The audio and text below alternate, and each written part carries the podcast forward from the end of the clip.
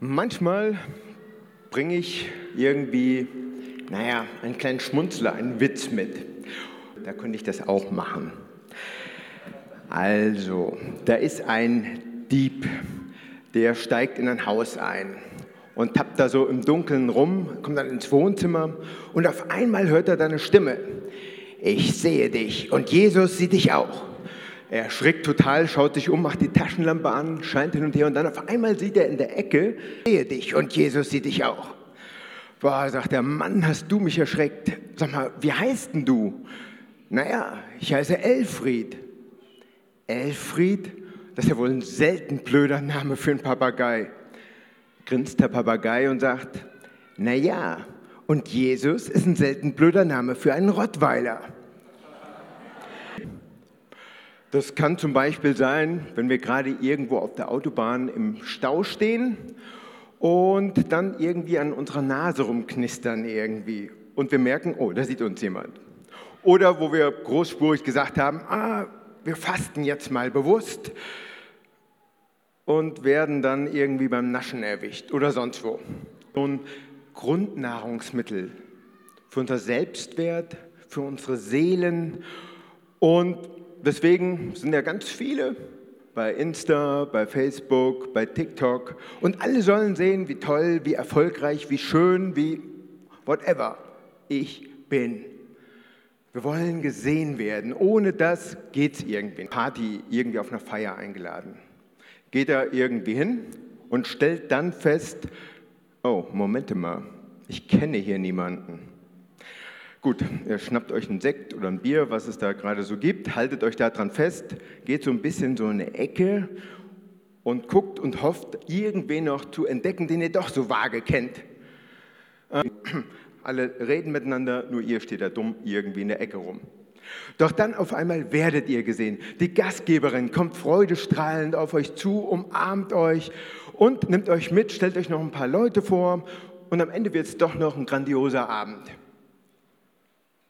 Sowas haben die meisten von euch bestimmt schon mal erfahren und erlebt. Bei euch in der Nachbarschaft gibt es bestimmt welche. Und ich habe einen getroffen. Letztes Jahr war ich für Compassion in Ruanda zum Filmdreh unterwegs. Wir wollten eigentlich die Story von Vital und seiner Familie drehen, die unter dem Genozid total gelitten haben. Und dann hatte er Remy eingeladen. Remy ist als sechstes Kind hat zu der Mutter gesagt, weißt du was, den will ich überhaupt nicht sehen. Bring ihn überhaupt nicht mit nach Hause. Lass ihn in der Klinik zurück. Und das hat seine Mutter dann auch tatsächlich gemacht. Das Ding ist, Albinismus ist ja eigentlich eine Stoffwechselerkrankung, wo der Hautfarbstoff Melanin nicht oder nur ganz gering gebildet wird. Irgendwie über die Familie dann kommt und irgendwie negative Auswirkungen hat. Und deswegen hat der Rami eigentlich noch Glück, dass er im Krankenhaus zurückgelassen wurde, denn manchmal kann es sein, die Kinder wurden mit nach Hause genommen, wurden dann nicht durch die Muttermilch ernährt, sondern sind dann nach ein paar Tagen verhungert. Remy ist also im Krankenhaus. Und da dachte ich, boah, wie schön, jetzt wird doch noch alles gut. Aber weit gefehlt, weil diese Familie brachten ihn nach Hause und dann hatten die im Garten so einen Verschlag für Kleinvieh. Da waren ein paar Hühner, ein paar Ziegen und dort brachten sie Remy unter. Weil auch sie irgendwie dachten, gesehen werden. Nicht gesehen werden. Übersehen werden, das bedeutet, dass sich ganz viele Leute irgendwie dann in Frage stellen, schämen, was ist mit mir? Wieso bin ich Luft? Wieso gehöre ich? Auch in jeder Gemeinde irgendwie so kleine, feine Unterschiede, Merkmale gibt. Das kann die Herkunft sein, das kann die Sprache sein, das kann die Art der Gottesanrede, die Art des Glaubens sein in Gemeinden. Ähm, das kann aber auch der Job oder was auch immer sein. Kleine Feinheiten, die zumindest an ihnen vorbeigehen nicht bewusst ansehen, nicht in unsere Gemeinschaft aufnehmen. Ich möchte euch eine Frau vorstellen, die Hagar. Die Hagar ist auch jemand, die ihr ganzes Leben lang bisher eigentlich mehr oder weniger übersehen wurde. Sie hatte keinen Wert. Mega berühmten biblischen Familie, nämlich in der Familie von dem Vater des Glaubens ever, Abraham und seine Frau Sarah. So, die beiden hatten dann mal von Gott versprochen bekommen, dass sie irgendwie ein Kind bekommen. Ja, schön und gut, aber irgendwie kommt es dann doch ein bisschen zu Stress zwischen den beiden. Nachkommen, die man hatte, die brachten das eigene Leben quasi einen Schritt in die Zukunft, ließen einen quasi so ein bisschen weiter fortleben in Sohn oder Tochter. So, jetzt kamen die dann irgendwie auf die Idee, okay, weißt du was, kann man doch so machen. Abraham, das ist doch hier meine eigene, als wenn wir dann doch irgendwie ein Kind bekommen haben. Und so wird auf einmal die Hagar tatsächlich angesehen von dem Abraham. So, er schläft mit ihr. Das ist nichts Romantisches, nichts mit Liebe, nichts Schönes, sondern die Hagar muss quasi wieder dazu gezwungen. Sie wird in einer gewissen Weise dazu missbraucht. Eine Art Zwangsleihmutterschaft findet hier statt. Und das Interessante ist, na, die ist auch stolz drauf. Weil auf einmal ist sie wertvoller wie ihre eigentliche Herrin, die Sarah. Weil sie nämlich Kinder kriegen kann. So, kann man sich denken, zwischen Hagar und Sarah läuft es weiterhin nicht gut. Die streiten so sehr, dass die Hagar in die Wüste flieht, weil sie keine andere Perspektive mehr sieht. Und vielleicht kennt ihr das auch, diese Wüstenzeiten, diese Durststrecken, wirklich im Alltag. Manchmal ist es nur der alltägliche Trott, der sorgen muss. Manchmal sind es irgendwie besondere Situationen, die sich schon lange irgendwie anbahnen auf der Arbeit, im Job und wo es irgendwann nicht mehr tragbar ist, wo man raus will aus dem Job. Oder, naja, ich habe mir sagen lassen, auch Ehen treiben manchmal im schwierigen Fahrwasser. Und das ist dann nicht nur so, man, so ein verlängertes Wochenende oder keine Partnerin zu finden. Und da tut sich auch irgendwie kein Licht am Horizont auf. Manchmal sind es aber auch nur viele kleinere oder größere Probleme, die sich irgendwie auftürmen, aufstapeln zu einem oh, mittelgroßen Berg. Und ich glaube, manchmal geht es in unserer Gottesbeziehung auch so, dass wir in einem Alltagsstress von Arbeit, von Beziehungen, von, von Beschäftigungen, von Zeit irgendwie totschlagen. Wir sind mit allem Möglichen irgendwie umgeben und verlieren gefühlt Gott dabei aus den Augen.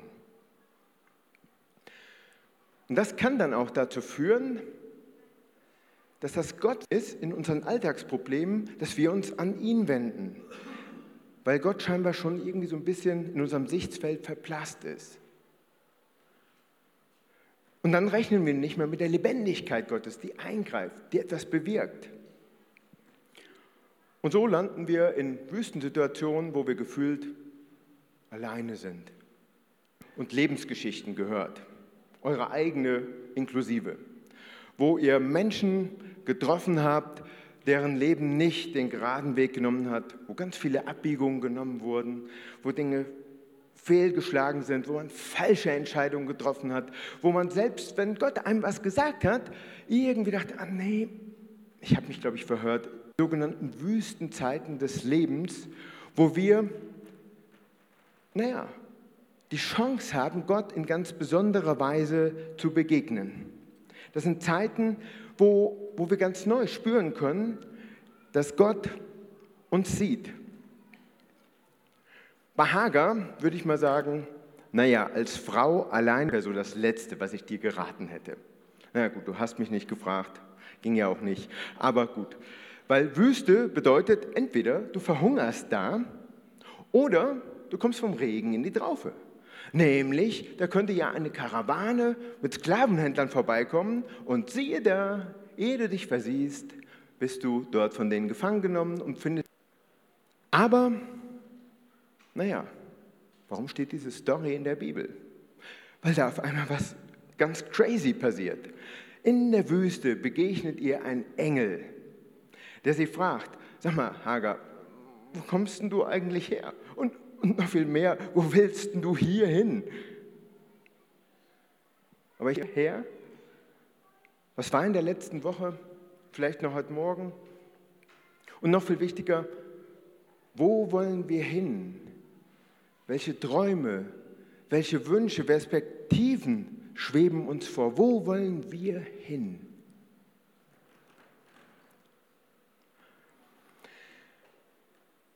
Der, Auftrag lautet, geh zurück, da wo du hergekommen bist. Da habe ich gedacht, sag mal, geht's noch? Gott, also bitte, du kannst sie doch nicht in dieselbe vertrackte Situation wieder zurückschicken. Ich meine, du bist auch Gott, es sind noch viele Dinge möglich. Du könntest die doch vielleicht, ähm, ja, nee, hm, macht er nicht. Er schickt sie in dieselbe frustrierende Situation, schickt Gott die Hager wieder zurück. Aber, wenn wir den biblischen Text gucken, dann scheint Gott das Ganze so zu sagen. Weißt du was, Hagar? Geh zurück. Alles ändern werde. Aber ich verheiße dir, dass du einen Sohn bekommen wirst. Das war damals ein Hauptgewinn, ein Lottogewinn, ein Sohn.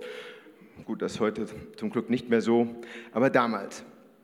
Und das Grandiose, dieser Sohn, den du bekommen wirst, das wird ein mächtiger Anführer werden. Und der wird nochmal ganz viele Nachkommen haben. Du wirst, das ist keine Schnipp 100% Lösung, die Gott da irgendwie macht. Aber gestärkt durch diese, ich sag mal, göttliche Oasenzeit, traut sich Hagar tatsächlich wieder zurückzugehen in ihre ausweglose Situation. Aber sie geht nicht aus Mangel an Perspektiven, sondern sie hat eine neue Perspektive bekommen für sich, für ihre Situation, für ihr Leben.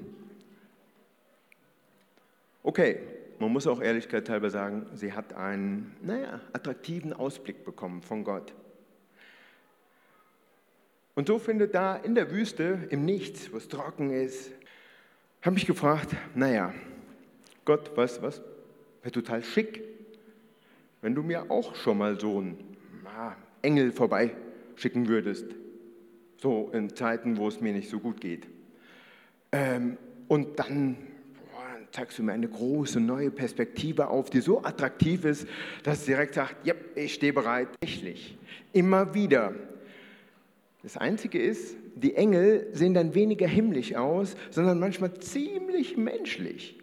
Und das müssen dann nicht nur die gelben Engel sein, sondern jeder und jede von euch hier kennt doch bestimmt Situationen, wo ihr schon mal irgendwie zu jemandem gesagt oder gedacht habt zumindest, Ah, ganz, ganz viele besondere Verbindungen zwischen Himmel und Erde, wo Gott den Menschen eine ganz neue Perspektive schenkt, wo sich eine Situation ändert, wo tatsächlich Hoffnung einkehrt.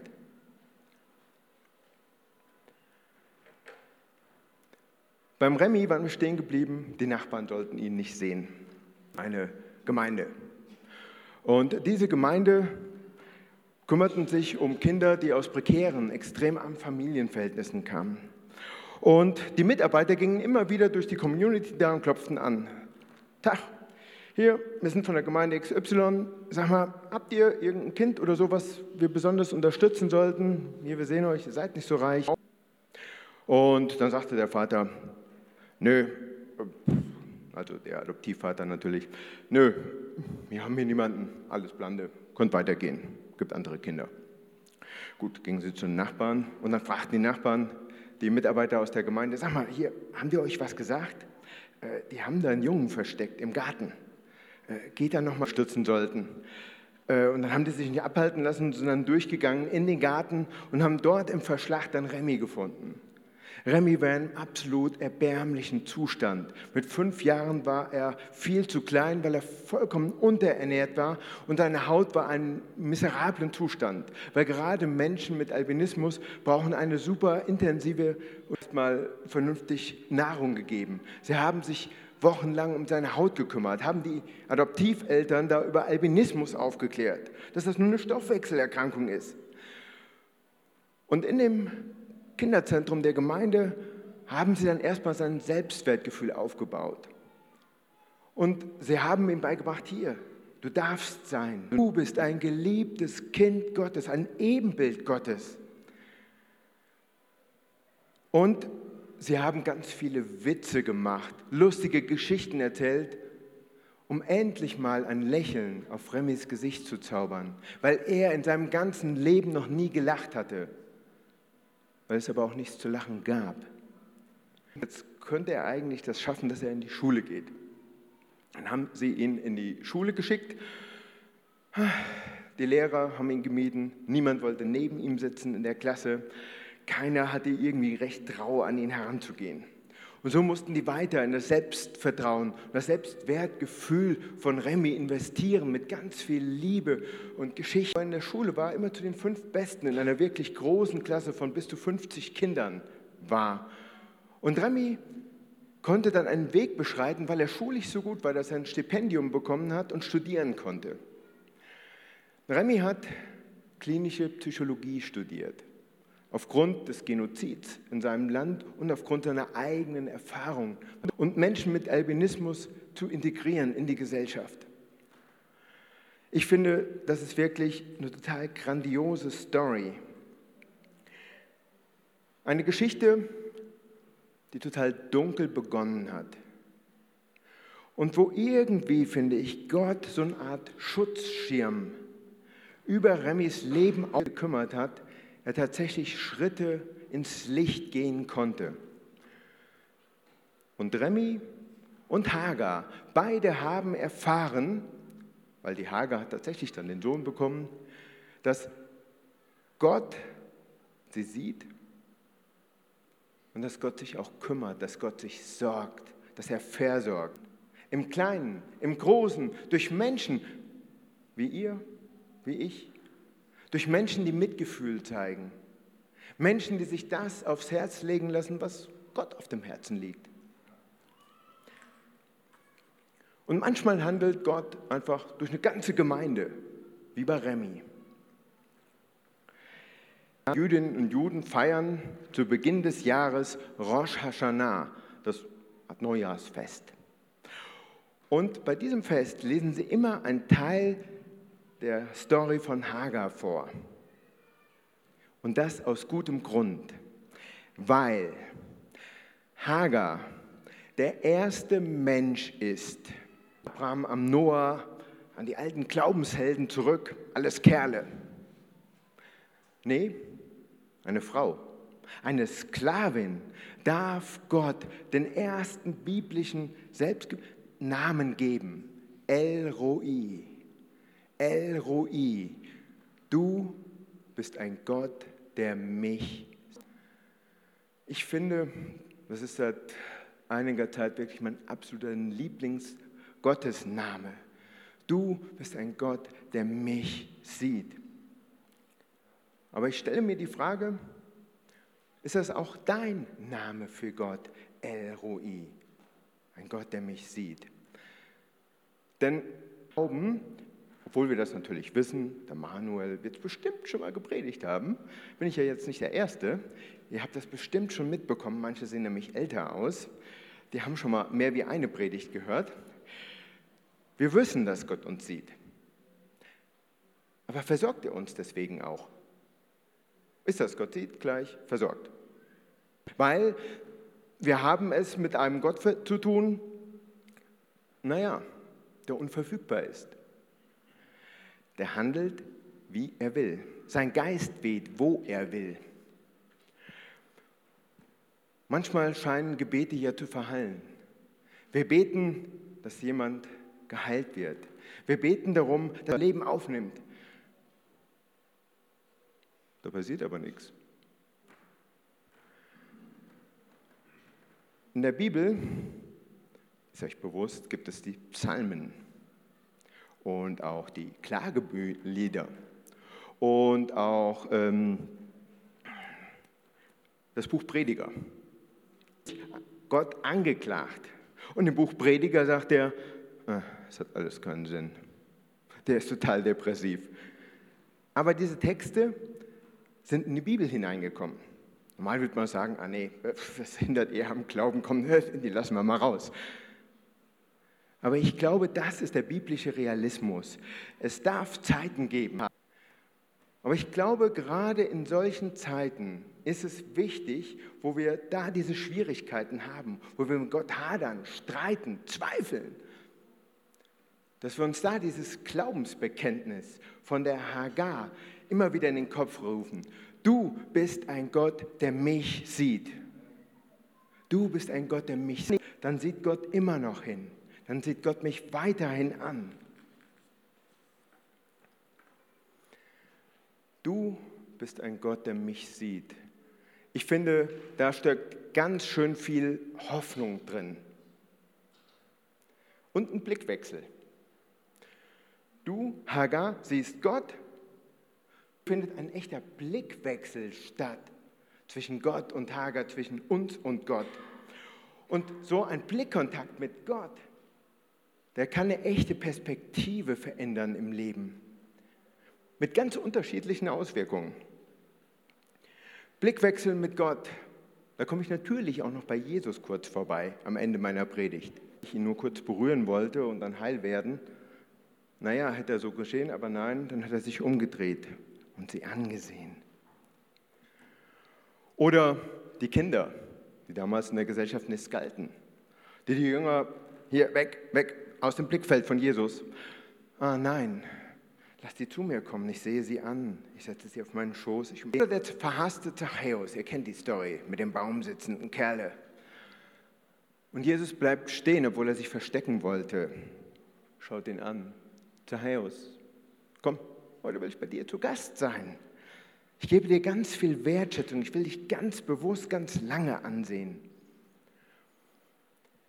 Jesu Blick auf die Menschen war immer und dieses hat immer auch dieser Blickwechsel mit Jesus hat immer zwei Perspektiven. Einmal dieser wertschätzende, liebevolle, wo wir durchnehmen dürfen.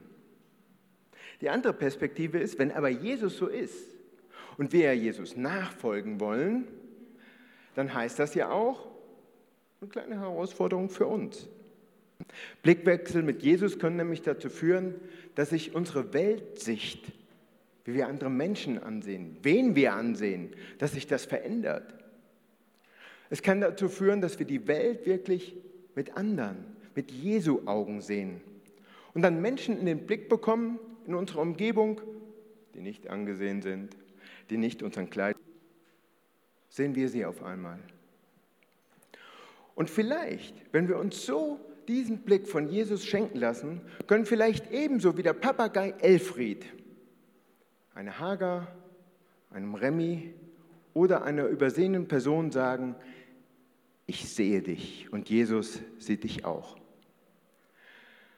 Und ich möchte euch bitten, weil sonst macht ihr es nicht, überlegt euch, wem in eurer Umgebung sagt ihr heute, morgen habt ihr das vergessen, ich kenne mich, vielleicht seid ihr besser. Dann könnt ihr es auch morgen machen. Wem sagt Amen?